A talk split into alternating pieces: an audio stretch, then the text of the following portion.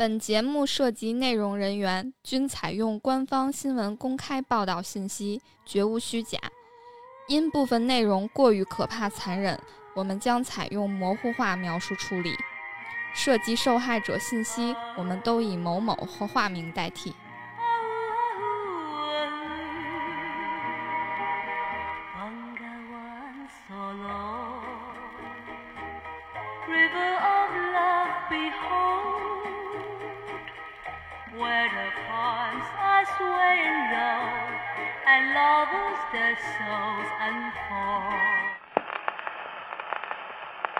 被告人劳荣枝犯故意杀人罪，判处死刑，剥夺政治权利终身；犯抢劫罪，判处死刑，剥夺政治权利终身，并处没收个人全部财产；犯绑架罪，判处死刑，剥夺政治权利终身，并处没收个人全部财产；决定执行死刑，剥夺政治权利终身，并处没收个人全部财产。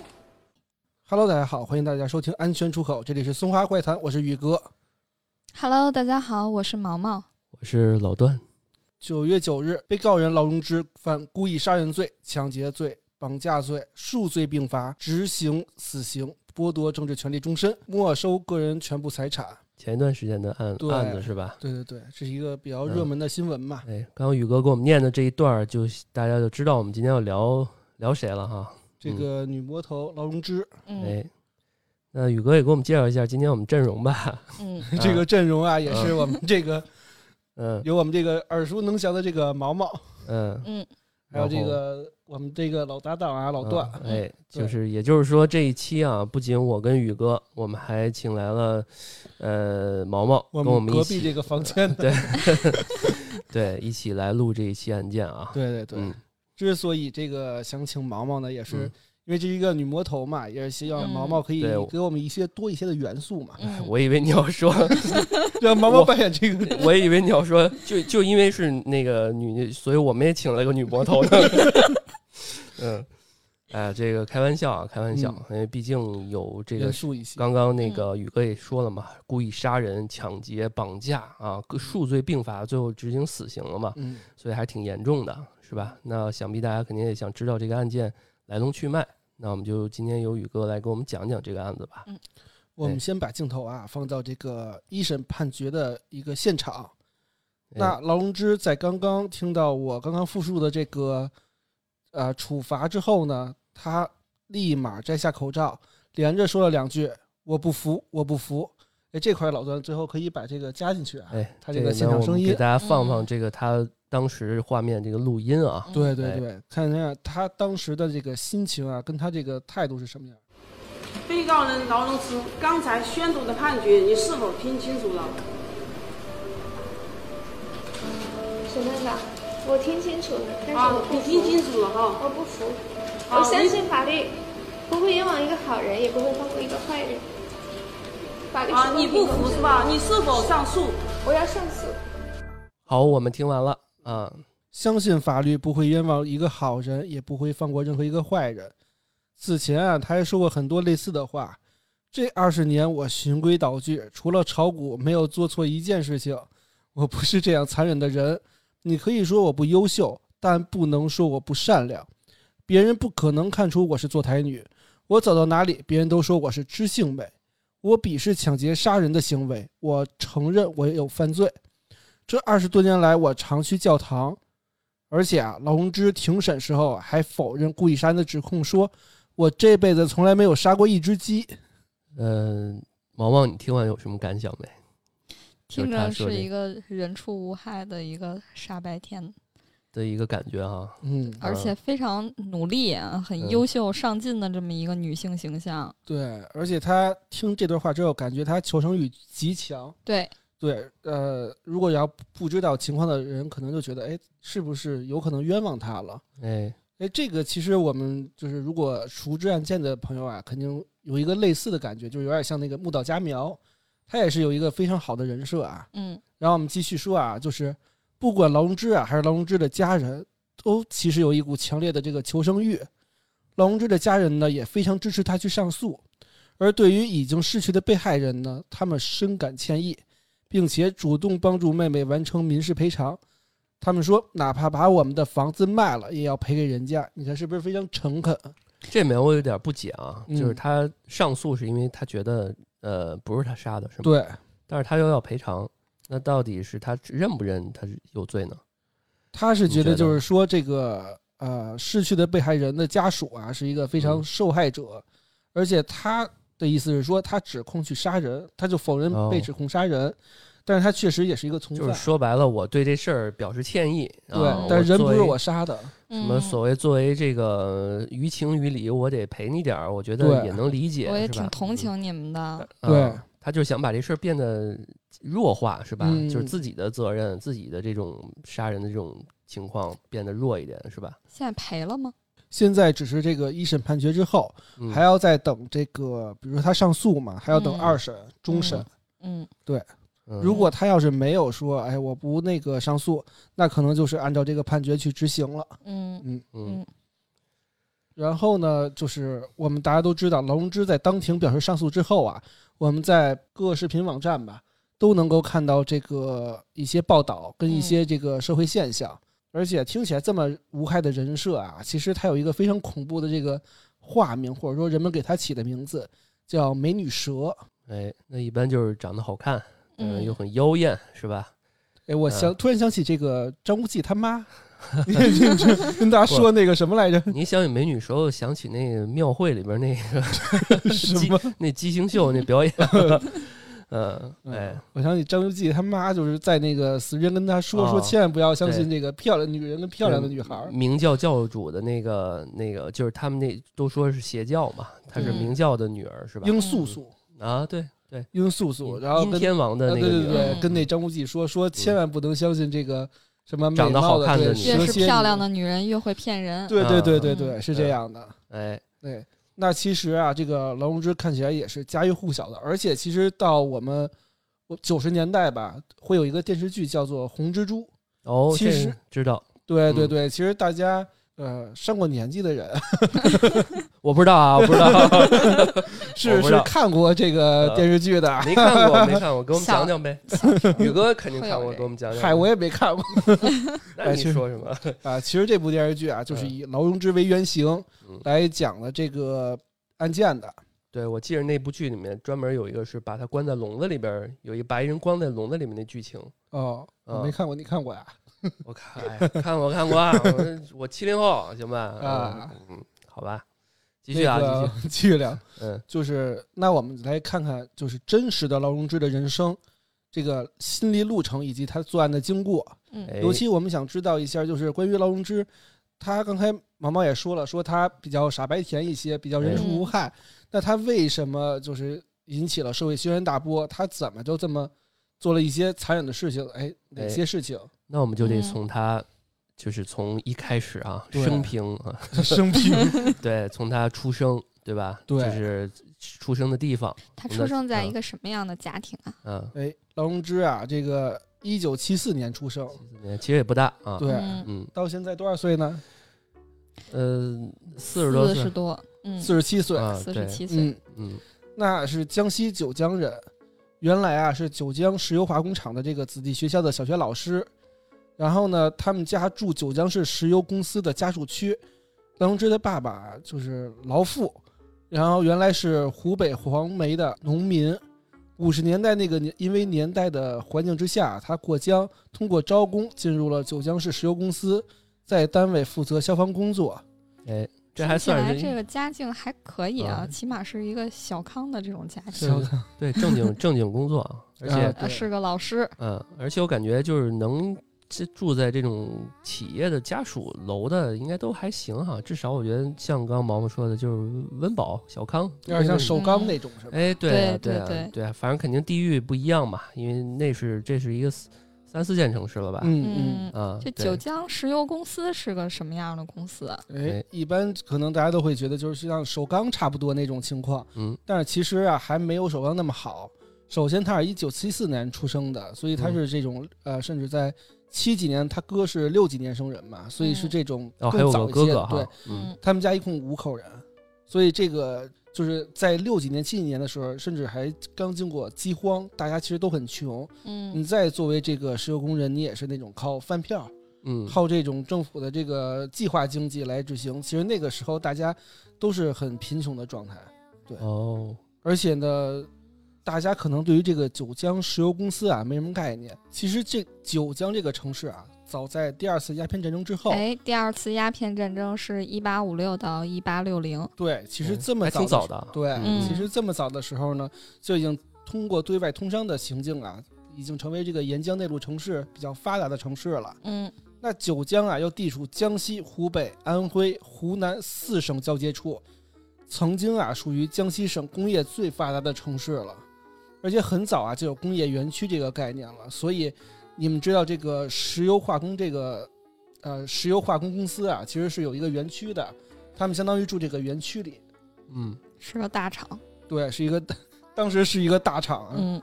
对。科技产业园儿是吧？对对对。那个，而且它是一个，就是这个地方只有自己公司的人，可嗯。能会有这种什么商场啊，然后超市啊、便利店呀、或者有一些学校啊、医院都有。啊，嗯这个理念还挺完整啊。理念还挺先进啊！嗯我们现在叫叫什么智慧社区是吧？智慧园区，对啊，你看我们对这小区不是要开麦当劳吗？是吧？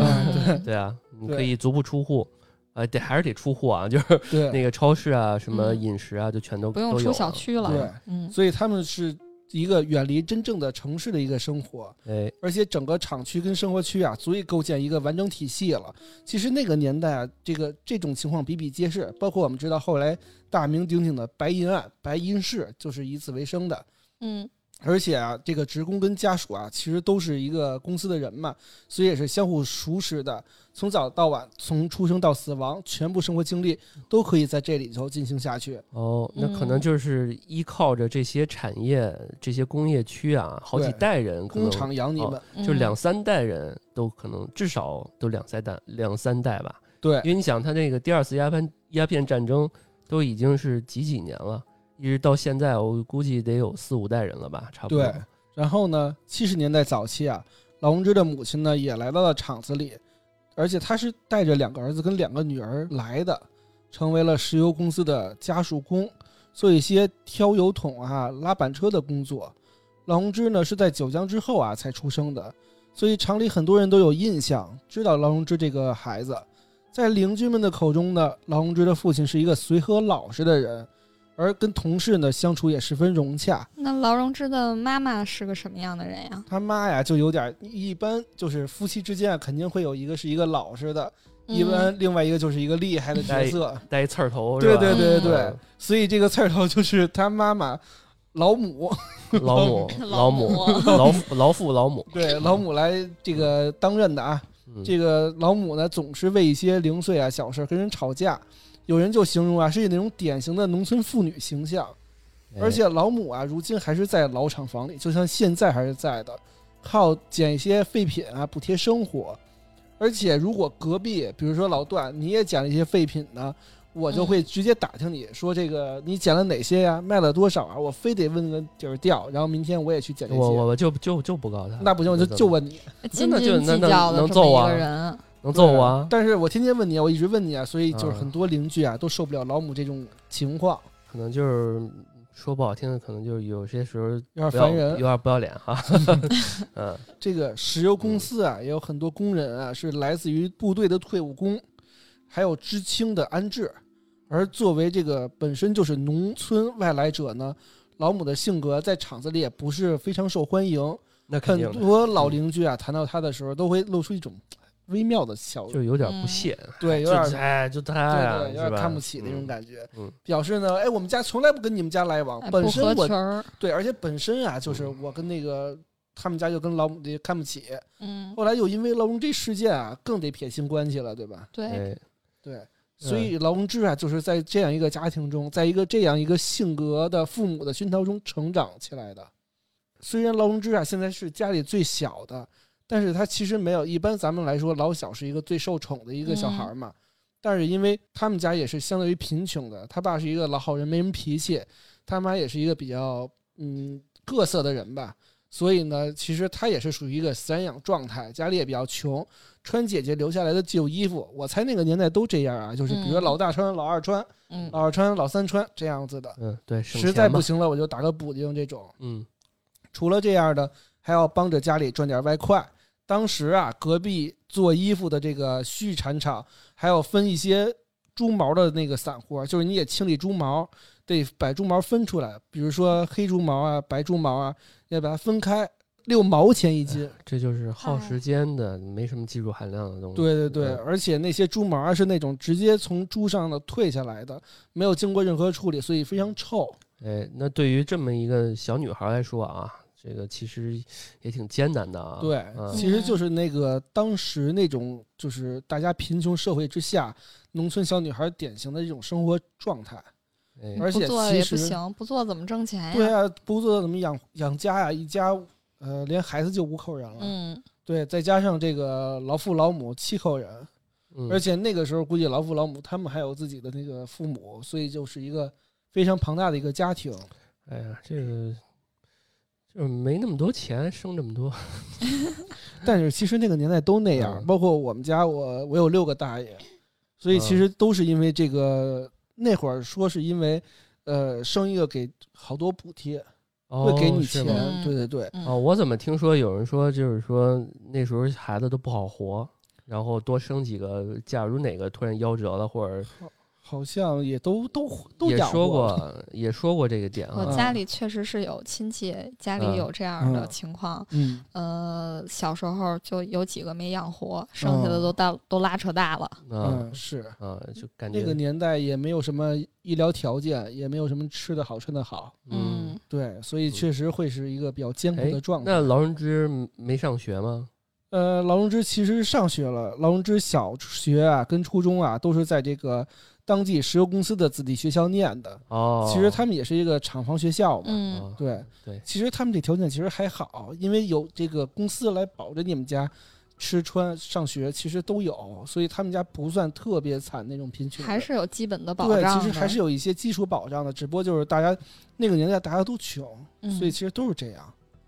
然后呢，跟他关系比较好的这个二哥劳光荣说，这个光荣哥说啊，说劳荣枝从小就比较懂事，而且学习呢从来不让人费心，这都是我们这都是我们所希望的啊。嗯我们都都是让人费心的这些不爱学习的孩子，对，小时候他可能真的就是别人家口中的好孩子。，对，嗯，而且还帮父母去分担一些这个嗯打工啊之类的。嗯每个学期呢，还有拿奖状回家，字呢写的也非常好看。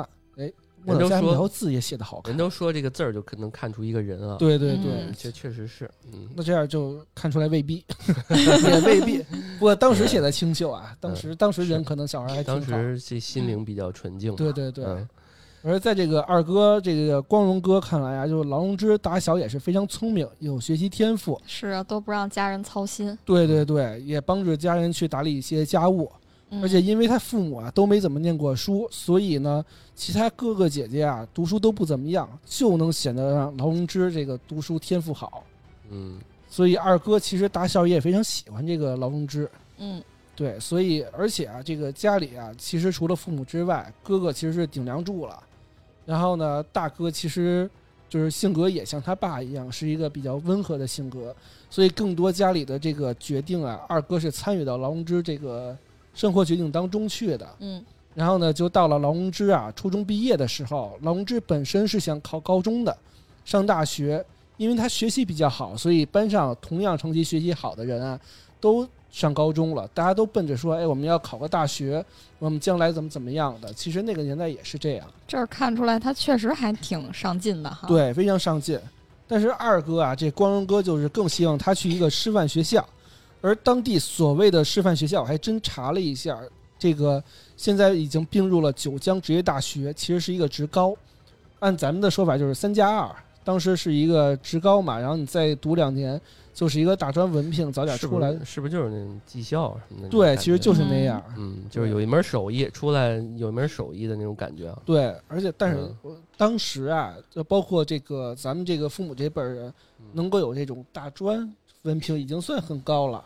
嗯，像一般都是初高中毕业都居多。但是他这年龄还不是咱父母那一辈儿的，我觉得还是给人孩子耽误了。感觉对对对，像我们父母都是五几年、嗯六几年的，对啊对，他是比父母要稍微的晚一点儿，对对因为他还是想上大学的嘛。对对对，要不是他二哥阻拦，因为像刚刚宇哥说，二哥已经可能过早的要分担家里面的一些决策决策啊嗯什么的，所以可能他的一些建议还是缺少点远见啊。还是得听，对吧？没办法。那劳荣枝最后咋咋办啊？当时啊，老光荣刚从部队转业回来，在家里也比较有话语权，他的这个建议啊，也得到了父母的支持。其实当时啊，也主要因为家里穷，包括他二哥也是这种部队回来的嘛，就是比较有威信，而且其实当时咱们都知道，那种农村都是那种重男轻女居多嘛，嗯，所以二哥的决定就是基本上就是这种情况了。而且呢，拍板了，对对，就嗯拍板了。嗯而劳光荣就记得说，劳荣枝考了九江师范学院之后的幼师专业呢，他还送了这个劳荣枝去去了学校。而他不记得劳荣枝当时是什么反应了。当然，在二哥看来啊，十五岁的小女孩应该是什么都不懂的，只服从家里的这个排呃安排就可以了。嗯，很听话，也没有自己的这个也。哎，他当时也没说他有没有跟家里抗争啊？嗯，其实对于我后来对劳荣枝的剖析来说，劳荣枝是一个就是当时性格比较随和，而且没有什么自己想法的人。嗯，就是基本上就是大家怎么想的我怎么想，哦，然后我自己有想法我也不会说出来，嗯，对，就是这样的一个情况。然后他就去上学去了。对，而且呢，其实，在当地人这个眼中啊，这个九江师范学院也是相当不错的高校了，嗯，而且呢是周围人交口称赞的对象。哎，出来就能当个老师了。对，其实当一老师在当时这个环境下是一个非常金饭碗的职业，现在当老师也是个金饭碗。而且也是受到社会的这个尊重跟认成认可吧。嗯那毕业之后啊，劳荣枝就被分回了这个十一欧公司子弟小学教语文，而且当时啊，劳家大哥进了这个一家大集体单位，就是七八十年代啊，国有这个企业的下属厂办企业，而二哥是留在了九江石油公司，两个姐姐呢也分别进了石油公司跟炼油厂，而且都是普通工人，所以相比之下，成为教师的劳荣枝的待遇算是几兄妹中比较好的。不过呢，他在和他自己的师范学校同学比起来呢，却并不算突出的，因为你毕竟还是回到了这个乡下的这个石油工厂里，只教了这个小学语文嘛，所以嗯当时来算也是一个比较一般的这个事业编。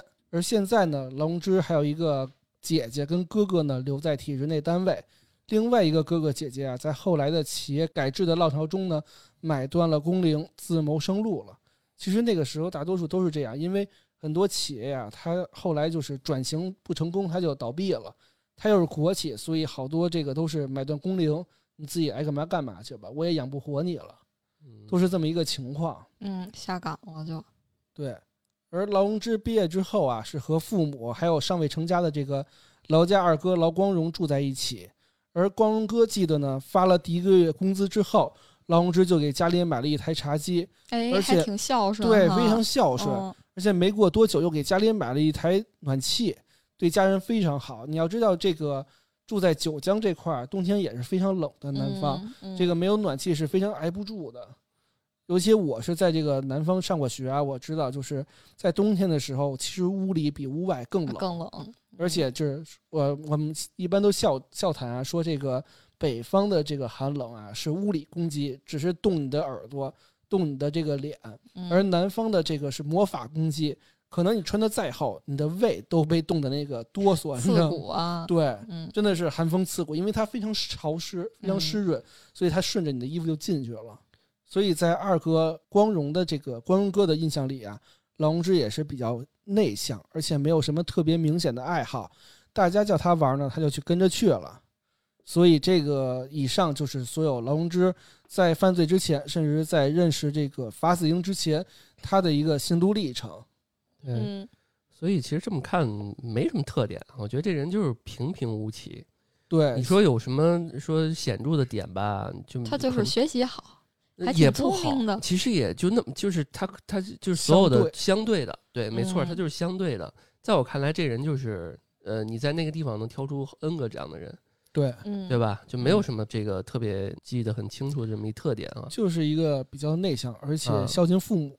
在在我看来，可能就是普通的女生，可能就是长得好看，是吧？嗯嗯，哎，因为宇哥在给我这个搞的时候，给我们看了，给我看了一些就是小时候什么照片啊，对，大家可以在网上能搜到这个对啊就是劳荣枝年轻时候的嗯照片儿。年轻时候是真的好看，大眼睛啊嗯什么的，嗯。然后刚刚宇哥说了这个，呃，另外一个人的名字啊，叫法子英，法子英，哎，嗯，那我们的第二趴，哎，不是第三趴是吧？就要讲，就要剧剧情就要往下推进了啊，对，就要这个跟这个法子英认识了啊，嗯主要是聊一聊他怎么就从这个没有见过世面的这个乖乖女，甚至是一个人民教师，因为认识了这个人，走上了这个不归路。主要是这个节点。嗯哎，那么我们就要从二人的相识说起了。嗯哎，在一九九三年，龙之去参加了朋友的婚宴，在婚宴上呢，除了一些朋友之外啊，还有一个看看上去比较老一些、年长一些，而且有一些江湖气息的人。这个人啊，就是法子英。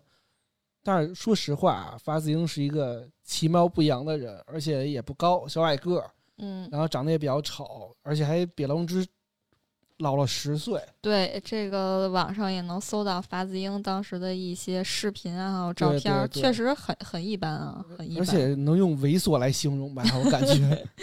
对，然后法子英看到当时啊，法子英看到一大群老爷们儿啊围着劳荣枝灌酒，因为劳荣枝漂亮嘛，嗯也不会比较交际，所以呢，就是被一些大老爷们儿欺负。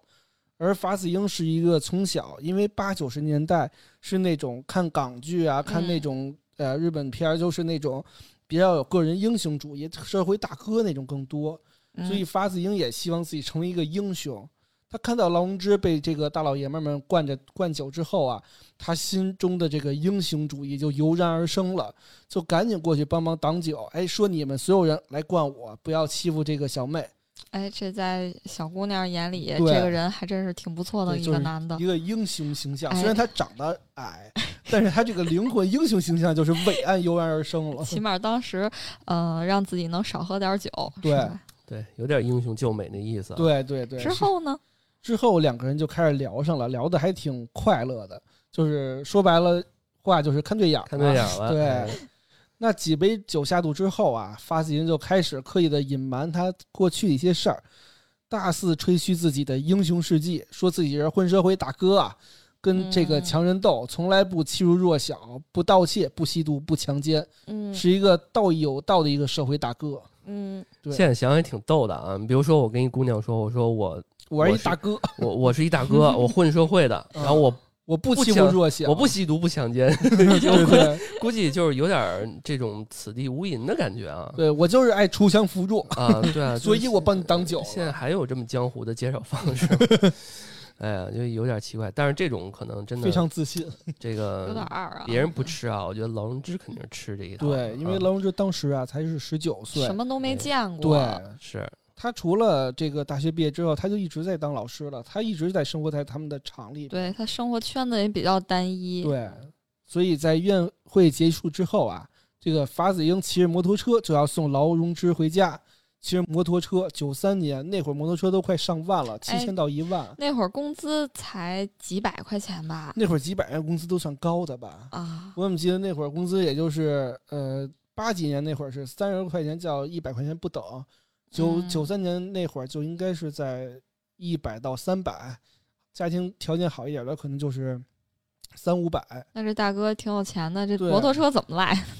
大哥混社会的呀，不是？呃，所以啊，大哥啊开着摩托车呢，就是载着这个小妹劳荣枝。就这个回家了，在路上啊，这个法子英也是对劳荣枝聊着自己过去那些光辉岁月啊，以及这些牢狱经历。牢狱经历，对他就是想证明说，虽然我蹲过监狱，但是我还是一大哥，我是一个这个嗯英雄。然后呢，当时劳荣枝啊，这个也是非常崇拜，也真是没见过什么。嗯对，因为那个时候工资其实两三百啊，而且这个对于劳荣枝来说，县城里啊现在更少了。嗯，所以一个摩托车要万把块钱，这就极大满足了这个劳荣枝的虚荣心啊。就跟现在上这个超跑对啊，是吧？你说你要接一个十九岁、十八九岁高中小妹，你开一个那个玛莎拉蒂，高中小妹肯定跟你跑啊。哎，你不能这么说啊！啊，人为什么？你你这不尊重女性？哦，好吧，也也有也有意志坚定啊不喜欢这种钱的，喜欢灵魂的。对我们，嗯，然后那个就比如说一个富婆，这个开玛莎拉蒂，我肯定就上去了。哎哎，这样这样两两个都要放进去啊，嗯，对，这样对，嗯嗯，然后啊，我们接着说啊，随着这个摩托车轰鸣的声音划过路途，劳荣枝的心也被这轰鸣声划开了。他知道这十九年的乖乖女，她是早做够了，这一刻是终结了。觉醒了是对吧？要改变了。对，我要改变，我要嗯不，我要不一样了，我不要做这个我平凡的人生了，我要走不一样的大哥之路。嗯嗯，我们知道十八九岁劳荣枝是一个青春靓丽、说话轻声慢语、对工作非常认真细心、深爱家深得家长的和学生的喜爱啊。当时，而且学校老师其实是非常喜欢他的，包括校长。嗯他也有不少的追求者，但是每哪一个都没有让他动心，因为他都觉得是一个，村儿里的对嗯所以呢，他还希望有一个英雄来救自己。那句话怎么说来着？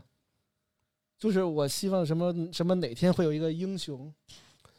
朱茵那句话，哦驾着七彩祥云，来娶我是吧？对对，这其实就是就是但是我猜中了这开头，但没 猜中这结尾。哎，这还真是对，嗯，而且那个年代就是香港电影比较流行嘛。嗯那英雄电影里的英雄是顶天立地的，而且非常非常能够打动少女的心。劳荣枝的心里啊就有这个英雄梦。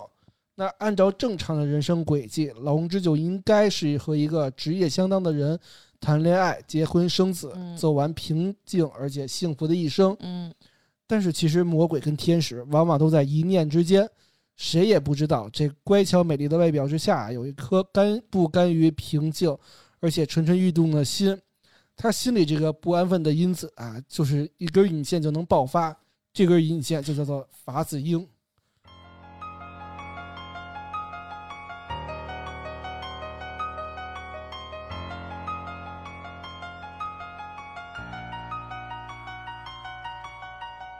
随后啊，法子英开始追劳荣枝了，两个人也是很快就在一起。这个老荣枝好看，法子英爱慕英雄主义，所以这个一拍即合，两个人就在一起了。嗯，谈恋爱了。对，老荣之啊，机缘之下呀、认识了比他大十岁的法子英，确定了恋爱关系。哎，哎，那我刚刚说了他们的相识方式啊，对，但是还没怎么仔细介绍法子英的出身啊，对，他何法子英许人也啊？嗯，嗯法子英还跟劳荣枝说他之前的一些事迹，你给我们也介绍一下。这个影响劳荣枝一生的男人啊，对，嗯，那我们聊一聊这法子英啊，法子英也是劳荣枝案的另外一个黑手，其实我认为算是始作俑者了，算是一个主谋。嗯法子英是一九六四年生人，大劳荣枝十岁，他同样出生在九江，是九江市发电厂的职工，所以他是一个市里的人。哦，嗯，城里人。对，城里人，所以见识自然就广一些。而且呢，待在当时的九江市国营单位里面，排在第一梯队，算是一个待遇比较优渥的这么一个工作了。嗯然后呢，他十四岁那年啊，就因为抢劫流氓被劳教三年。抢劫流氓。对，就是这样啊，是因为发自英从小是一个英雄梦的，他就看流氓对这个菜市场啊，就是老是这种霸凌，嗯，所以呢，他就想去出头。嗯。他说：“我把流氓给干倒了，大家不就都崇拜我了吗？想法挺好？”，对，所以他咣咣咣上就把流氓真打趴下了。想法挺好，用但是用错了方式地儿，方式方式不太好。啊然后他把流氓打倒之后啊，他顺便把流氓的身上钱都拿走了，然后当时的人就报警了，说这一个流氓抢劫流氓了，以其人之道，还治其人之。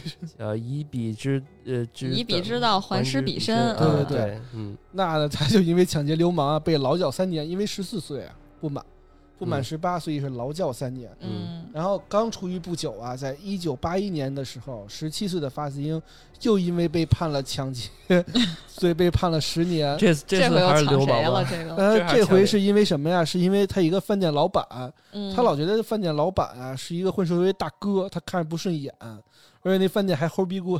但是他现在自己不也就是大哥？他现在还没有啊，他现在就是嗯那个我我是说他现在嘛，对他嗯他以后会是一大哥。他终究成为了他自己当年讨厌的人。嗯 然后呢，他就看那个老板特不顺眼，他觉得这是一个社会大哥，而且他特别希望成为英雄，所以说他希望把这个当地的这个大哥打倒之后，大家不就都崇拜他了吗？哎，怎么还要劫富济贫呢？，对他是一个劫富济贫的江湖大侠那种心态啊，所以呢，他接着干，他就把那大哥也那个饭店大哥干倒了，干倒之后，饭店大哥赶紧报警，被判十年。然后劳教八年之后呢，有点二，这个人，这个这个法子英这英子就出狱了。出狱之后啊，在八九年，其实出狱之后啊，他在当地有点名气了，因为确实他干了这两个事情啊，嗯。这帮人虽然老百姓没觉得他是一个嗯。英雄主义，但是当地的这些大哥们嗯，都觉得，哎，你你还是挺勇的，有一号有一号，所以呢，这个江湖人称法老七，哎，我得占你，对我得嗯占一名儿，法老，法老，嗯，法老七，嗯对七为啥老七呀？对，排因为排老七，对他排老啊。七，他是家里头啊有六个哥哥姐姐，他是老七，哦，对，哦哎，然后出狱之后啊，这个受到这个江湖的一些这个献媚吧，所以呢嗯，他还混的还行。然后嗯出狱之后，在八九年呢，还成了家了。竟然还能结婚，对，竟然还。能结婚。九零年还有了闺女。哎呦，哎呦，还是一个，其实按照现在这个路数啊，他相当于一个改邪归正。对哎，我都有家人，我有妻妻室了，那我是不是就得好好的过日子，养不家养家糊口呀？法子英呢？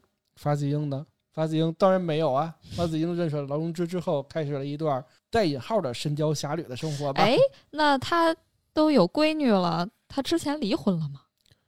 没有啊，那这个其实是一个呃叫协议离婚，他没有真正的离婚，他只是之后啊认识劳荣枝之后，妻子不同意，当然不同意，他就跟妻子协议离婚，但是没有领离婚证，就是那种哎呃合着就还是就是商量着来呗。重婚了也。对，但是他跟劳荣枝结婚了吗？有他们两个算是有事实婚姻吧？嗯，但是国家法律不是这么定的呀。这么仔细吧？是是是 对，国家法律不是这么定的。哦我刚看了跑题了啊，我们刚 我我们我刚才看了一下，那个我查了一下法子英，然后下面那个人物关系里面叫情人对劳荣枝，对对，应该也就是算个情人了，对应该没有事实了，嗯，就是法律上肯定是不是不是夫妻关系，嗯，对，然后呢，其实后来也有媒体在抓捕完发子英之后啊，问他说：“为什么你你看你啊，你你你又不高，你长得还特猥琐，你还比他大十岁，你怎么就能追到劳荣枝？劳荣枝当时真的很好看啊，嗯，你怎么就能追到这个劳荣枝呢？”你要猜你猜他说什么？他说：“你不要看我这样，我也有温柔细腻的一面，不光是打打你不要看我这样子，我有细腻的一面，哎，瞎说啊，我光们打打撒撒。”哪儿那是无无夫，拉是个无夫，哎，我们也不知道瞎说的啊，这有点儿重串味儿了，串到啊有点川味儿去了。有点儿重重嗯重庆话了，呃，对。嗯，然后媒体啊就问法子英说：“你们两个人外表差距那么大，他为什么还跟你亡命天涯呀美女与野兽？”，对。发子英听完就就非常美啊，美并美得意，就说：“哎，我们刚认的时候认识的时候啊，他才十九岁，他啊有英雄情结，所以我是个英雄，佩服我。这俩人都挺二的哈。对，那刚刚我们提到了这个劳荣枝的家家里面那些兄弟姐妹啊，对还有他父母，那他家里面人怎么看你？给他给家里人介绍法子英了没？其实乐荣枝啊是说了一句，说：“哎，我跟发子英在一块儿了。”然后呢，这个时候啊，这个劳父啊，就是还有点不放心，就跟这个光荣哥说：“说你帮我去打听打听，这个发子英是谁啊、嗯，法呃，光荣哥说说：“哎，确实我听说过这一号在九江市还有挺有名儿的。毕竟是社会大哥了。对对对，所以呢，我去打听打听。但是后来啊，这郭荣哥也不靠谱，特爱打麻将。当时呢，也欠一屁股债，就没心思管这事儿。而且当时啊，妹妹也大了，然后呢，也不好干涉。嗯他就觉得这个劳荣枝自从恋爱之后啊，心里都是活泛起来了，不像原来似的这个任人摆布，也没有什么想法了。嗯，其实这些都是借口，他也就是自己应该也有自己的家庭了，他也管不了他自己对这妹妹了。对他那父母那么多孩子，估计更没时间管他。，对，这个这孩子大了，总归要哎自己走吧。就是就是嗯家长不负责任，说白了，嗯，嗨这孩子也大，你看他都工作好几年了，哎，但其实也才十十19岁啊对对啊是这样。还是关心的不够啊。嗯，但是你看，咱们就父母那一代，你十八九岁，你高中毕业就应该接班去厂子里干活去，或者怎么样了？十八都是大人了，对，都是得嗯上班了。这种对啊，但是心智还没成熟啊。啊那你光确实是你光是年龄往上涨，但是很多东西，你像劳荣枝这种，你认识一个好人，他就能变成好人。你对这阶段你认识这么一个大遇人哥，不淑。你你就一辈子就把你毁了。这也是小时候教育不到位。哎，对，那你比如你比如说劳荣枝这时候认识一老教授，对吧？这个那老教授是好老教授吗？是 好老头吗？呃对啊那，个好老头是吗？呃，说那个你要好好学习，你要就学这个这个什么那某一项这个学术，对嗯？吧？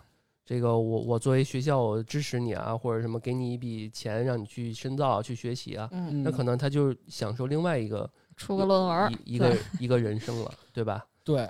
哎，其实我们现在反过来看劳荣枝啊，我认为他不是一个特别有自己想法的人，他更多是说别人带着他走，就是嗯更、他喜欢更优秀的人，嗯，更优秀的人嗯带着他怎么走，他就跟着怎么走。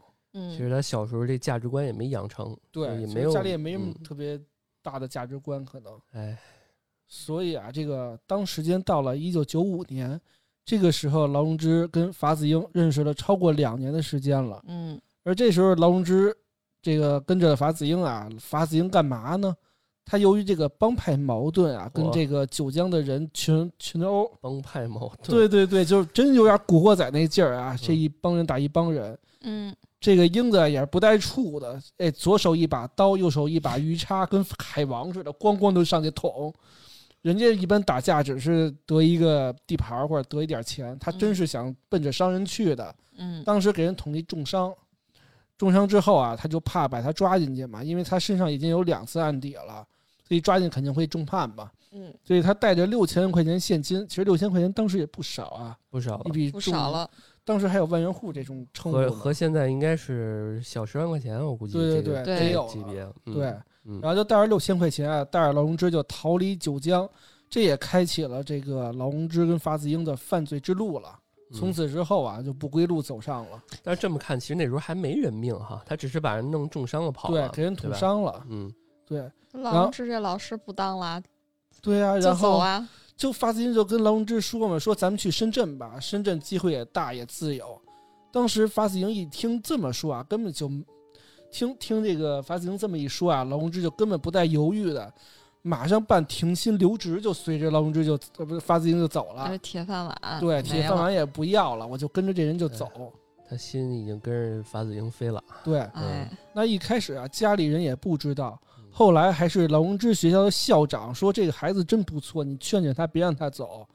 但是家人想劝的时候，其实劳荣枝那边的边境手续都办好了。这是恋爱脑了，对真嗯的是这个上头了对，就跟着我的英雄就七彩祥云而去吧，就这个父母啊也是死活不同意，但是这个劳荣枝这个就是一哭二闹三上吊，我必须去。嗯，最后父母也没办法了，就失望了。孩子大了管不了了你。爱去去吧。嗯，之后啊，他兜里揣着一万块钱，不顾一切对这又不少钱。对嗯，对对，不顾一切跟法子英就走了。这时候他们俩一万六啊，嗯其实一万六在当时去哪儿不能就是拿个营生，然后买个房子，买个房，对，那会儿真能买个一万六，那会儿在北京能买几套房，甚至能租出几套。呃，买几套不行，还也不不太行。嗯对对对，反正那会儿就是一万六，其实在北京要是有有个首付钱，远点儿的，对，那个一两千一平米差不多，也也也差不多。嗯不止吧？我两千年的时候还一千多一平米，不，两千的时候四惠那边的房子是四千一平米。那那他这是九这是九五年的时候。对，嗯九五年你要加上他那边是三四线城市，对，对吧？深圳那时候也是三三线城市，三四线对，哎，他要在深圳，真的，现在深圳多多他能买一楼对，哎呀，啊，真是真你说是买一楼，你要还是没有头脑，天天揣着钥匙啊对啊，当个那个包房东租婆啊，嗯对，包租所以说这个发子英也不老聪明的啊。哎呀他光靠着这点违法的勾当，天天去纸醉金迷去了。他真靠着这一万六，他现在估计也是一大真正大哥了。嗯，嗯，嗯，然后在深圳啊，这个法子英跟劳荣枝沉迷于这个深圳的这个花花世界里，花天酒地啊，纸醉金迷。那没钱了怎么办呢？这个法子英就撺掇劳荣枝说：“哎，那你去当这个陪酒女吧，陪酒女呢，咱们就能这个生活的更富足一些了。”堕落了，对，就开始啊慢慢一步一步为了钱，后来两个人花费啊还是越来越大，就是陪酒女都不够了。法子英说：“那我还干脆干老本行吧，老本行来钱快。哎呀，抢劫呀”，对，抢劫。于是就有一天啊，法子英在马路上持刀抢劫了一个人一万多块钱。但是后来啊，国家开始严打，一时间呢也是非常的这个环境非常严肃，所以两个人最终在这个深圳干完这最后一票，抢劫了一万多块钱之后啊，就顺便在酒吧里偷了一家叫陈家的身份证号、身份证，就仓皇出逃了。去哪儿了呀？他们他们先是乘车逃到了江西省省会南昌之后，两个人就发现啊，还是吃不开啊。这去了一新地方，肯定是这样啊。对这叫什么？强龙不压地头蛇是吧？人家当地也有当地的大哥哥是吧？嗯，对，哎因为法子英啊还是一小喽啰，所以嗯我跟人家根本就拼不过。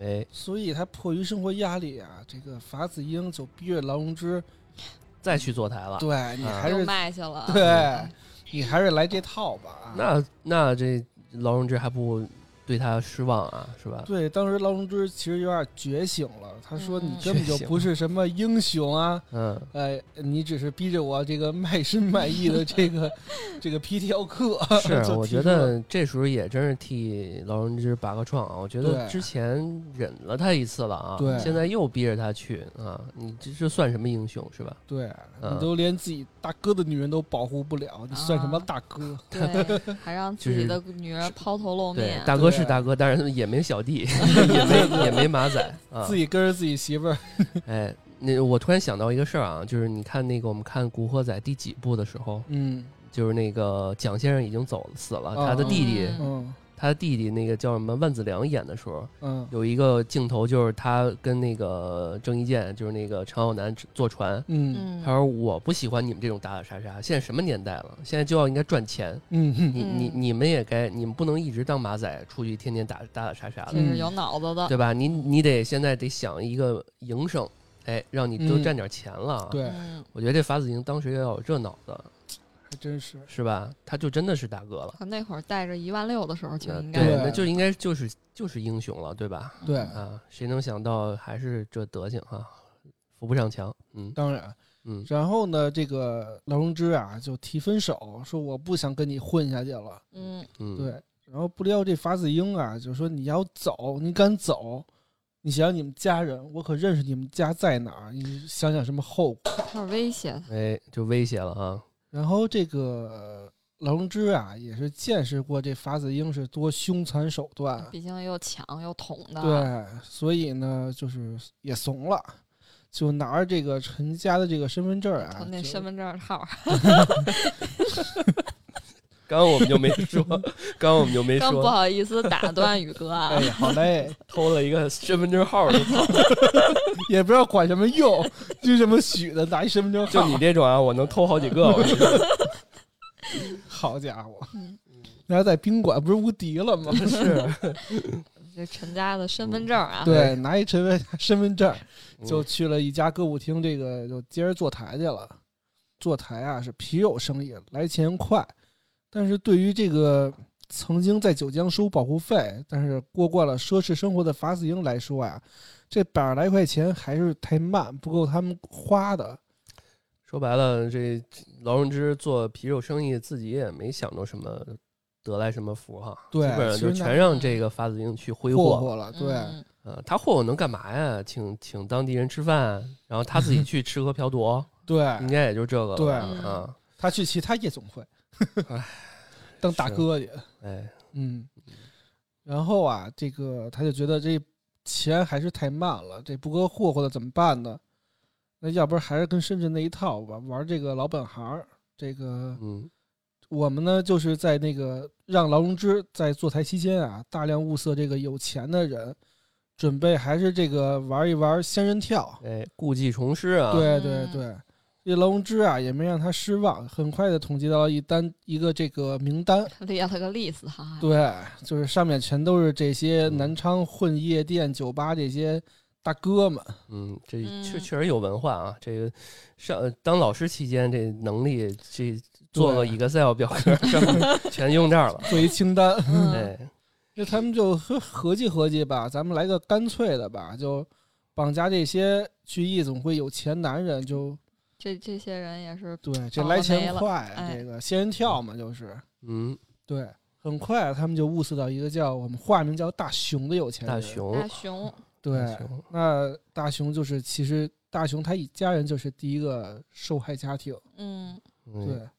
那这是一个一九九六年七月二十八号这一天，这这个是到这儿没多久啊，对才一其实没年吧，对刚才说是九五年吧，好像啊，，对还挺快的，对嗯对，然后其实因为他嗯还得物色呀，然后还得这个跟人家对你还得跟人熟了嘛，对你得撩人家，要要不很难上钩嘛，对啊对吧？嗯，所以这劳荣枝啊，就通过各种的这个献媚啊，就把大熊给钓到手里了，上钩了。哎，就约有点能力。长得好看嘛，那大眼睛，哎，一一闪闪烁烁的，一魅惑的那个样子，还会跳点艳舞哈，哎大苏嗯舞。，对，哎，这当年这么年轻貌美啊，哪个男人能把持住啊？对啊，嗯，而且还主动贴呀。是，嗯，所以上钩之后呢，就说：“哎，熊哥啊，就跟我出去去我们那出租出租屋玩一玩吧。嗯，对，来我们家吧。哎这，熊哥就就是哎，有这好事儿。开心啊，对，就不去白不去啊。对，赶紧吧，就就跟着去了。结果是开着他那个小车啊，就带着这个劳荣枝去了这个劳荣枝的出租屋。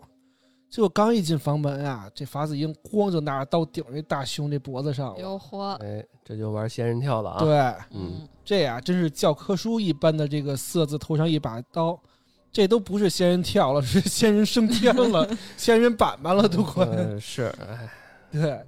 这个这个这个法子英啊也没废话，就直接顶着他，就是把他那个大熊的手表，什么金链子呀，什么小手表啊啊，，先抢一嗯。先先抢一波再说，对嗯，肉眼可见的这些东西啊，是先给撸走了。嗯，这大熊啊也是吓坏了，就没见过这个这么干的。嗯，就说我这个跟这个劳荣枝只只是玩玩，他不是挺喜欢我，怎么就这么干了？哎，大哥我错了。他也纳闷呢。对呀、就就直接就怂了，就就就大哥我错了，我我我你别杀我，嗯，然后就赶紧就把这个地址说出来了，然后呢，这个法子英啊就逼着他说你赶紧给你家打电话，然后呢拿钱赎你。这大熊啊也是犯一小机灵儿，什么小机灵儿？就是这个他打电话的时候啊，假装给家里打电话，其实打的是幺幺零。这你当着人面打幺幺零 不是？嗯，这个也肯定是对方肯定急了，这时候其实就，哎呀，他可能也没你点脑子，你说这小聪明也是，但是哎为了保命，可能也是没办法了。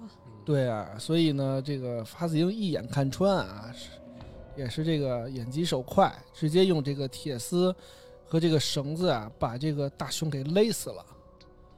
这个、这就一条人命了，对，这就是第一次是第一次啊，这个真正意义上的。嗯，然后两个人啊，就搜出了大熊身上的钥匙，顺便呢把大熊肢解了，肢解呀。对哎呀，直接切了呃大卸八块儿。把它切完之后呢，这有点残忍，有点过分了。他其实肢解为什么呢？只是为了那个拿那个一一部分尸块恐吓他的家人，哎呀，嗯，然后呢就拿了一半出去嘛，就是去了大熊家里头对他。有他们家地址了。对，其实是有的，因为大熊被保命说了。嗯，对，所以呢，来到大熊家楼下啊，这个神色自如的就说：“说哎，你知道这大熊家住几楼吗？”这邻居也是就直接说了。嗯，就晚上八点多的时候啊，法子英就是直接拿着这个大熊的那钥匙，直接打开没有防锁的房门。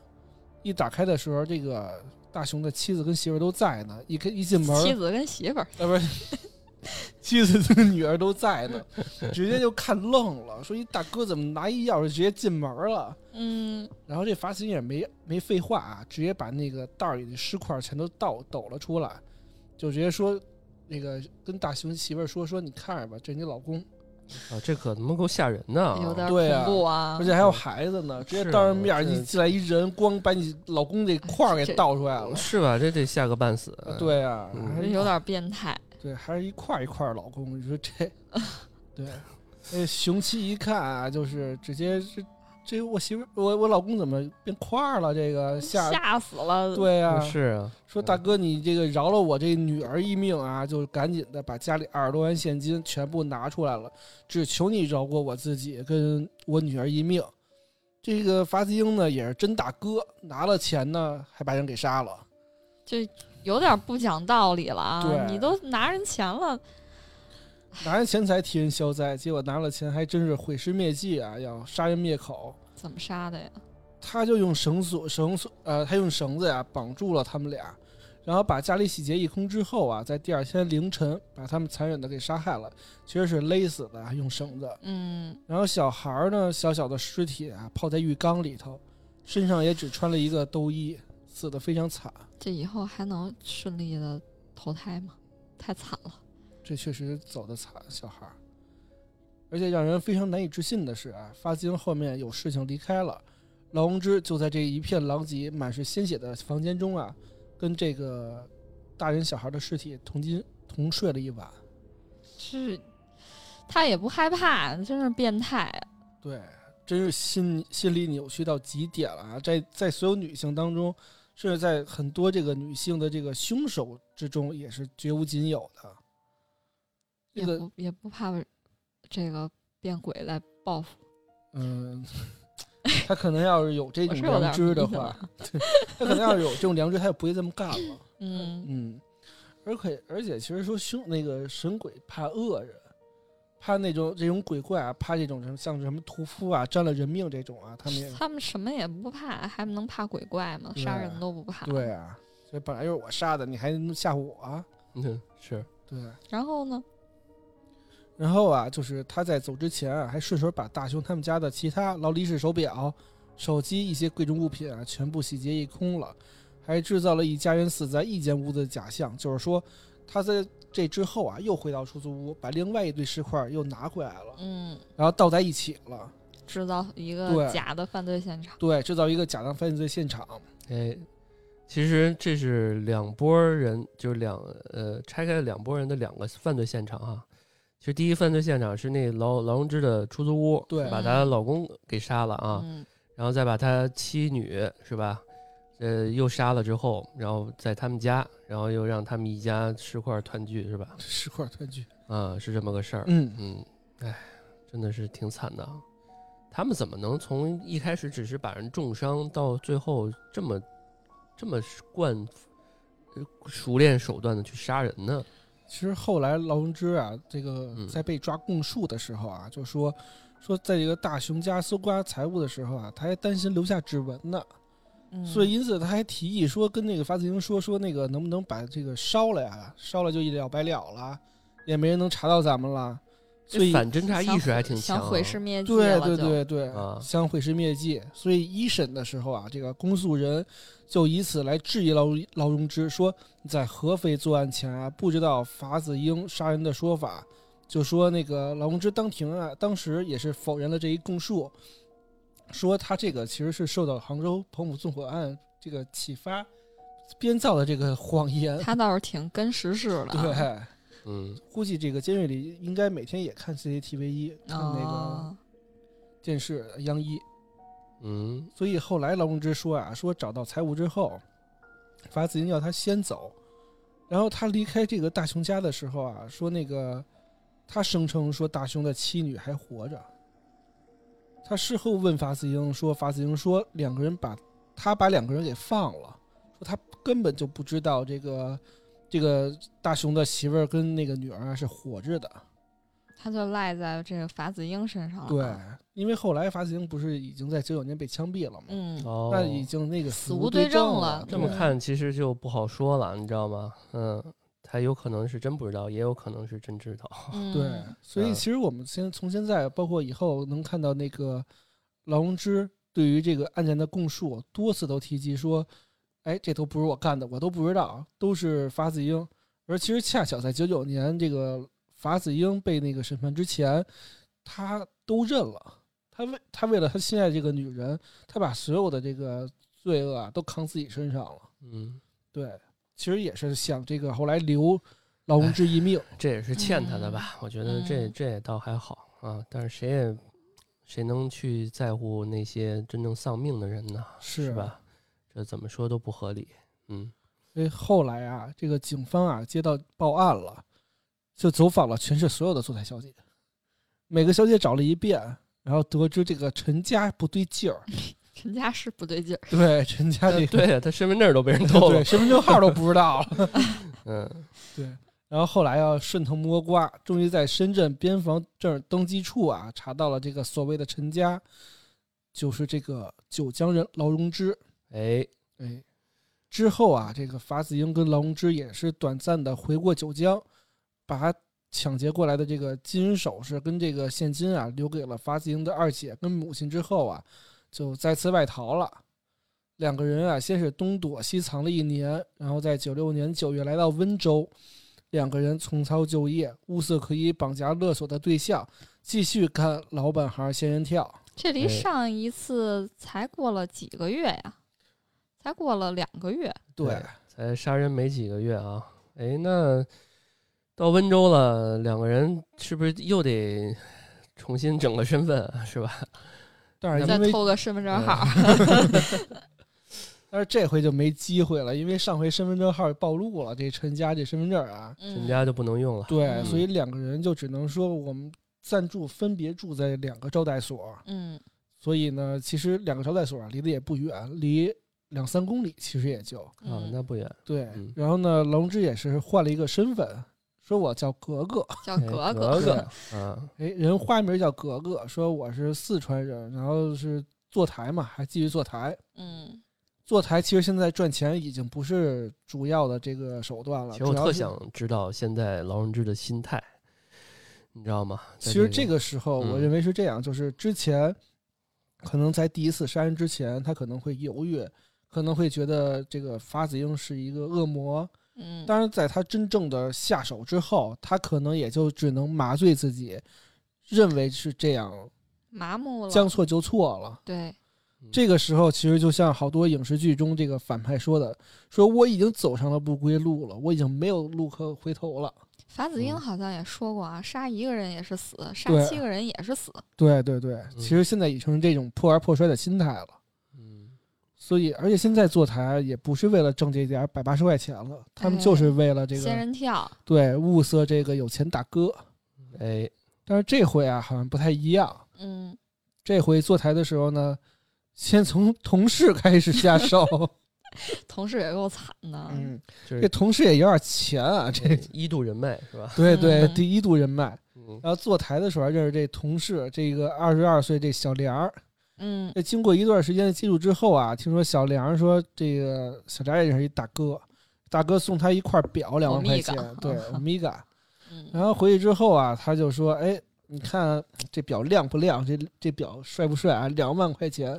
哎，露富了，还是对啊，说嗯你看你那大哥天天让你这儿卖了，我这大哥给我表，对吧？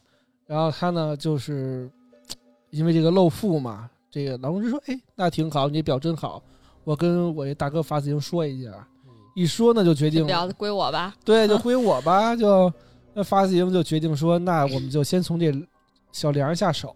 嗯，就策划了这场抢劫案。然后，于是，在十月十号这一天，你看他九月份来到温州，一个月啊，行动很快啊。对，啊，这个执行力超强啊。嗯然后法子英就买了一把刀，然后带着刀呢，就同这个劳荣枝去了这个小梁家里了。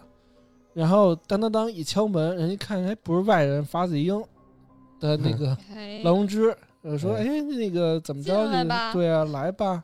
嗯，然后真来，来吧嗯 对，哎 也暴露了职业。嗯这个英子啊，就是用刀啊，就逼迫这小梁，然后呢，用绳子跟电线啊，把他的手脚给绑了。还是用绳老招对，用老招儿说，你看你大哥那么有钱，拿钱吧，对，嗯拿钱吧，老太太。嗯然后就在房房中啊，也搜出了一些存折、现金之后啊，就逼着这个小梁说：“你叫钱吧。”那小梁也是先坑同事，又请出一个叫小刘的一坐台的大姐姐，二十九岁，一妈妈桑。嗯，二十九是不小了。对，二十九岁其实该退休了。这个对，在在他们这个行业里，啊对，已已经不老吃香了。退休了可他妈对，因为这个你想，这时候十九岁、二十岁，这个劳荣枝才是这个头牌。嗯劳荣枝这会儿有二十出头，对，也就二十岁。嗯哎对，这小刘到现场的时候啊，也是如出一辙。嗯这发子英啊，就逼着他说交钱吧。那他交出了这个几千块钱现金，还有两万五的存折，也是没费二话，把这个用电话线啊把他给绑住了。然后劳荣枝按照法子英的吩咐呢，带着他们抢到手机跟存折去银行取钱。嗯但是银行之后啊，这个职员啊就发现了这个小刘了，说这个刘姐，你怎么不是本人来取钱啊？哎这个。被发现了，对，然后劳荣枝也是很冷静，说这个是小刘啊找我借他钱，还挺淡定啊。对，就非常淡定。然后说，哎，那行吧。当时也是手续没有那么这个繁琐，或者说没有那么安全，所以当时也是能签个字就取了。嗯，对，就拿着存折就能取钱嘛。规定也没有对那么的严格啊。对，劳荣枝啊就取出了账户全部的两万五千七百五十人民币，然后点不剩，看来就是对有零有整嗯啊，对全给人卷了。对，然后就给发子英打电话说：“哎，我取到钱了。”发子英一看接到电话之后啊，说：“哎，钱到手了，那咱们干活吧，撕票吧，撕票吧，反正也没人没人票了。嗯，”所以呢，就用电线皮带啊，把梁跟刘俩人给勒死了。这俩坐台姐姐，对。这俩姐姐就就被这个英子给勒死了。嗯这英子从两个人身上抢到一个欧米伽手表，嗯大金表，然后还有一个雷达的手表，嗯一个手机，一个传呼机，就是那 BB 机，BB 机，嗯，对，然后那个劳荣枝这块儿啊，就是打完电话之后啊，然后就跟发子英约定在大巴车上相见，两个人还是接着跑。嗯然后后来上车不久啊，这个大金表这个大哥，这个李先生就给这个小莲儿打电话了，说：“哎，怎么没人接呀？我打了十半天电话了。找不着自己小情人了。对啊，这怎么办？不理我啊，这事我难受啊。那当天啊，从十二点四四十起啊，一直打电话，打到下午两点才有人接。接电话的时候啊，是一个讲普通话的女哎，性。是劳荣枝吗？这个，对，其实应该就是劳劳荣枝了对接电话的时候啊，声称说这个小梁儿与男朋友出去了，说我是他室友，回来之后呢给你打电话。然后呢，这个小莲儿呢被抢的手表跟手机啊，其实啊。都是这个大哥送的这个礼大物。哥送的，对大哥白不怒了啊。大哥说：“我这亏死了，我这个表表没了，人也没了。啊，是大啊，哥这会儿不知道吧？你还不是，关键是嗯我送你这，你还跟男跟男朋友出门了，然后十二号下午啊，这个小莲儿男朋友啊，这个钱先生、哎。钱，先生，这又是另外一人了啊。对刚刚他那个是李先生是吧？对，那李先生一大哥是情人，这就就是是劳有荣枝说的这个她男朋友。就是欧米伽手表手机的那个真正主人 是吧？的礼物 礼物送达者送送馈赠者是吧？嗯，对是不是这个李先生啊，是送的这个欧米伽啊是啊手机。嗯，他这个正经男朋友啊，可能没那么有钱，哦她男朋友虽然他姓姓钱，但是他可，能没那么有钱。这个哎钱先生啊，就是急了，说这个我媳妇儿怎么不给我打电话啊？我女朋友哎就翻阳台呀、就进入他们家了。这已经过了两天了。对啊，嗯然后过两天就都臭了？对，急了，然后就赶紧去，然后发现这个小梁跟小刘已经死了。哦，那也就是说，其实是这个小小梁的男朋友钱先生发现他们的尸体，对是吧？对，然后于是啊，立即报了警。当时啊，这小梁是面朝下躺在地上，手呢是被绑在背后的，而这个小刘啊是面朝上躺在地上，手呢绑在肚子上。经法医鉴定说，这个小梁跟小刘啊是两个人被这个电线给勒死的，但是呢毫无强奸迹象。嗯这个也是验了之前这个法子英说自己大哥，然后从来不强奸这话了啊。嗯，他不好色是吧？对他就是就是他就喜欢劳荣枝一个人钱。钱这一块的。那我就在想，他他是不是就是好赌啊？他那些挥霍钱，他那能干嘛呀？可能也就是这个这沾点赌，沾点哦这个，是不是股票这一块儿啊？因为我这个感觉是后来劳荣枝玩股票哦，那会儿还不流行股票，对，我感觉他那个劳荣枝玩股票，是不是就是当年法子英玩的时候带的？我操，有可能。那这股票也太罪恶了，股票太坑人了。他不是说嘛，除了股票，我没干什么坏事儿吗？因为那是两千年之后的事儿，嗯，哎，这是这个股市是真正在两千年以后，然后才开始哎发展快了的。快了，嗯这都九七年了。嗯嗯，然后警方啊用这个捆绑的这个电蚊香，这个这个绳儿背后啊发现这个法子英的指纹了，说明他们俩啊并没有在乎这个他们的当时作案的这个痕迹，嗯，留下线索了。对嗯他们不在乎留下嗯线索，嗯也不在乎说这个什么我要这个毁灭这个证据，而且手法也都是如出一辙，都是电线啊，对，他就嗯要不然其实他就他就要不然就是电线，要不然就是刀子嘛，不会干别的。对，不会干别的，得用点劲儿，直接嗯嗯，嗯。也是这个大哥手法嘛。哎，你但当时说他这次为什么没碎碎尸和烧房子呢？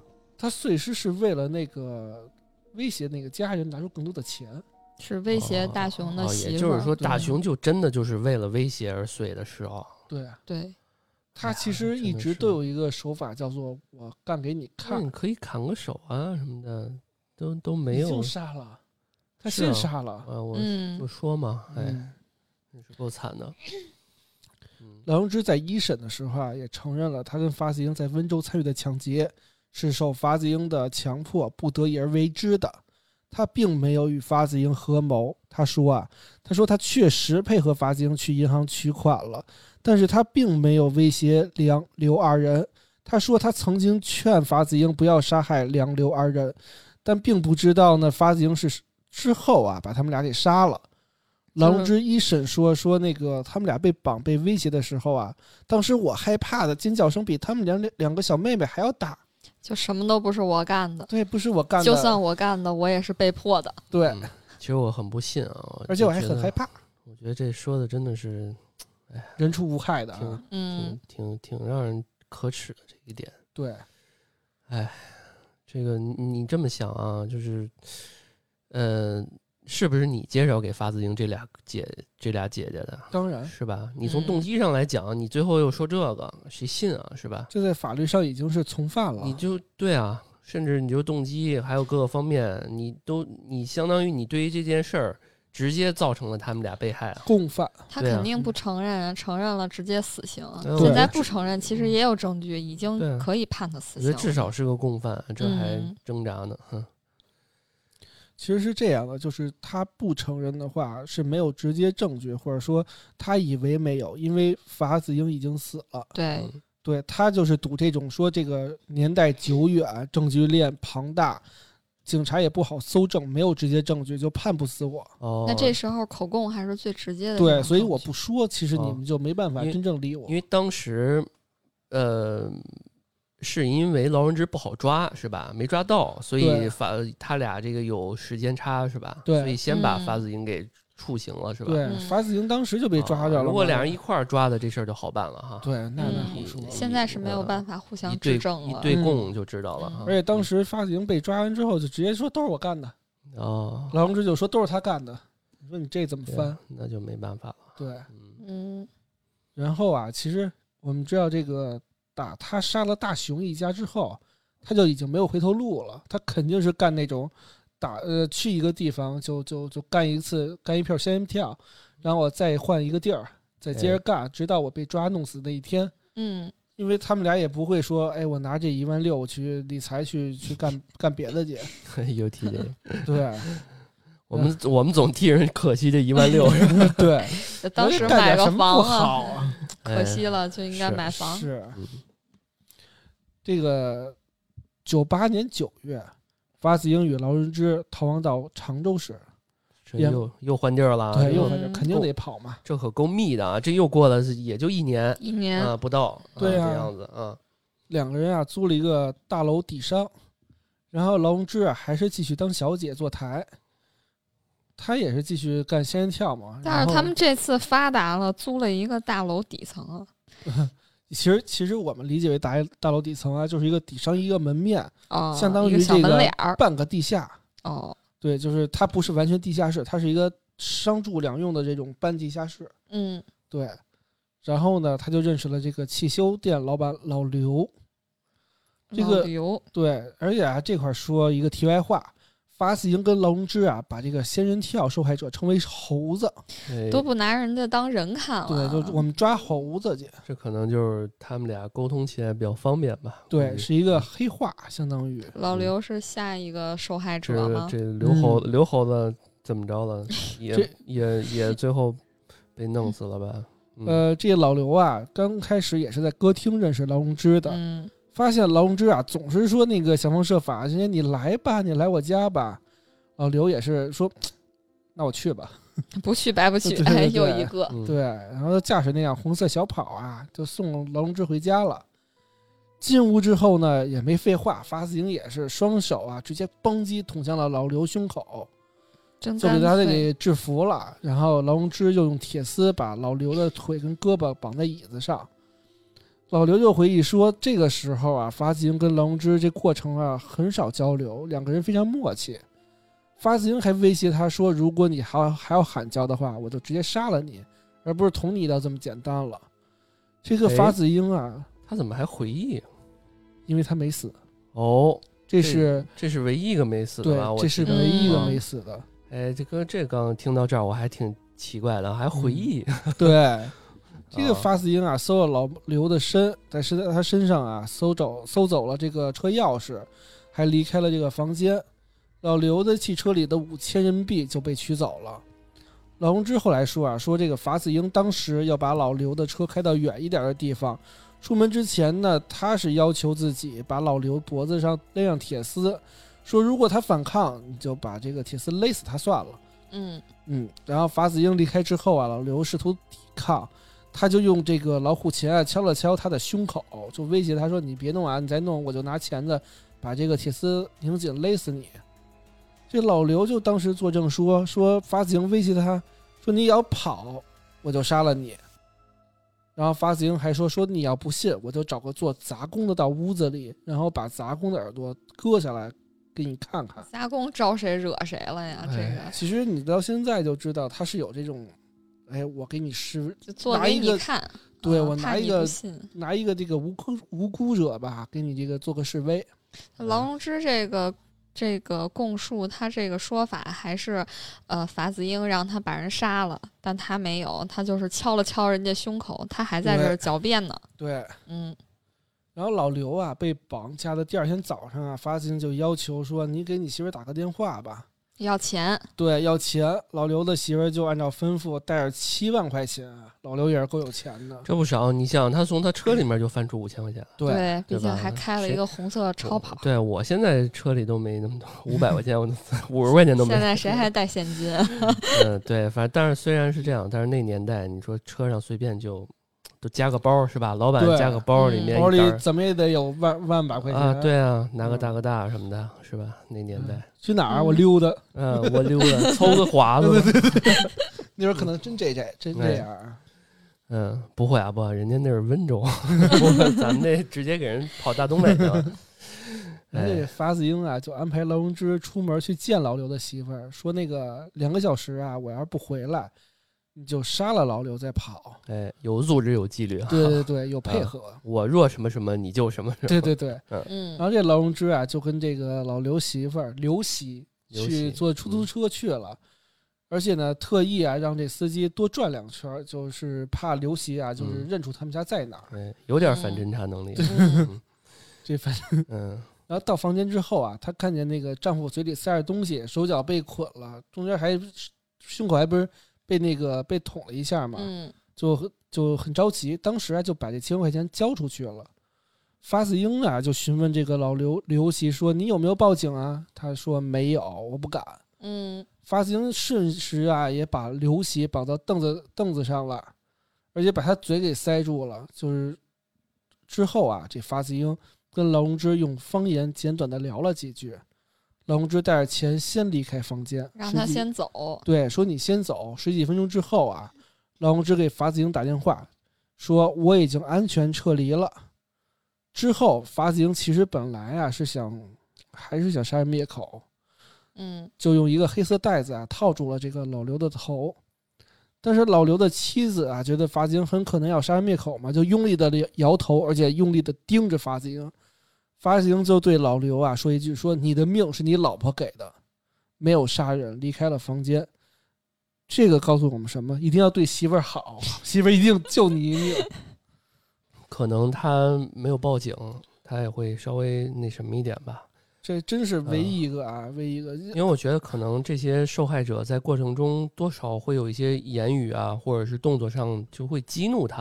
嗯嗯我估计那两个那个就是那两个女的，那两个女孩儿估计也也估计大熊就是拨幺幺零，然后对激怒了他们。对，然后这两个女的我估计在过程中也骂他或者怎么着的，是吧？嗯啊，应该有一些激烈的搏斗啊，估计怎么着的，嗯，可能刘刘喜比较乖，你对比较比较乖，听话，比较配合。嗯，对。对，而且我估计他们不是用方言交流了几句吗？估计其实我有些时候啊，我是觉得劳荣枝可能没有那么的狠，他其实内心还是不想杀人的，就谁也不想说身上背多少个人命。我觉觉得得他这会儿嗯会劝法子英。我觉得他可能会劝我说：“你可别杀人。”他其实之前不是没几次都劝了吗？是吧？但是他也他虽然麻木了，但是我觉得他多少会说一句：“你别杀，别杀。”嗯啊，但是我不相信说法子英是听了他，呃，嗯才才不杀的，你知道吗？所以有些时候可能这江湖大哥那感觉又来了，是吧？嗯，啊，劳荣枝解释过吗？这块儿这块儿就为什么没杀这个，让我其实挺这个案子在一审的时候，劳荣枝就说说他在常州啊，当时只想跟法子英好好过日子，别再过这种流亡的生活了，所以他劝法子英。后来法子英也是一顿暴打，说你要再这么说，我就弄死你。他确实跟法子英共同策划了绑架，但是他没有恐吓老刘，也没有对他施加暴力。辩护律师认为，常州案中法子英一人选定了绑架对象，主要是法子英实施了绑架行为，劳荣枝仅仅是配合法子英。反正就是我什么都没干，我我都是被迫的。我就算干了，我也是被迫的。就说是法子英一个人干的呗。反正这就是他们辩护的套路嘛。嗯辩护律律师基本上就是往往那个法子英身上推嘛。对，死无对证了。对啊，99因为刚刚宇哥已经强调好多次了嘛，因为法子英在落网已经在，好像刚刚我们看到是九八年吧，他就是第二年，就是我们刚这虽然故事还没讲完啊，这一块儿可以提前说，就是他九九年就被执行死刑了，对对吧？没能来嗯到新世纪，对，哎，这种人也别活在那个啊对，活在这一几几几年吧，嗯，二零几几年，一几几年已经是没机会了。他对啊，就是让他就是让他一九九九年。啊，对对对就让他留在了一九九九年吧，对嗯，对吧？然后呢，检方啊也认为说，证据显示劳荣枝在常州案还是起主要作用的。嗯是，然后辩护律师就说说常州案在二零二一年一月三号的时候立案的时候，劳荣枝主动供述过这个案件，而且是属于坦白坦白从宽，对不对？嗯那公诉人就说说法子英此前也交代过说常州的作案经过，虽然当时没有送审，但是这案情啊已经是真相大白了。嗯，所以劳荣枝交代的案情不构成自首跟立功之的情节，对你也没得可说了。所以至此啊，我们已经交代了这个劳荣枝之前的这个生活经历，包括他怎么认识法子英的，包括他怎么走上这个犯罪之路，他跟大雄、梁刘二人以及这个刘某，对这个老刘啊、这个老刘这个三个案件了。那么其实到现在啊，我们已经录了这个一个半小时，哎，哎，对，所以我们打算把这个故事分为上下，下面的嗯情节应该是整个故事最高潮的情节，因为会讲到说我们这个最这个激起民愤的这个小木匠之死，嗯包括怎么能抓到这个法子英，包括法子英当时啊这些可笑的这个世纪名言嗯，哎，啊，还有最后对劳荣枝的审判。哎，那这个啊，我们就下期再说。好希望听众朋友继续关注我们台最新的这个节目。对好，那我们下期更新啊。对，那嗯欢迎大家收听这一期的安全出口松花怪谈系列，我是宇哥。我是毛毛，我是老段，OK，那我们下期再见。再见，拜拜拜拜。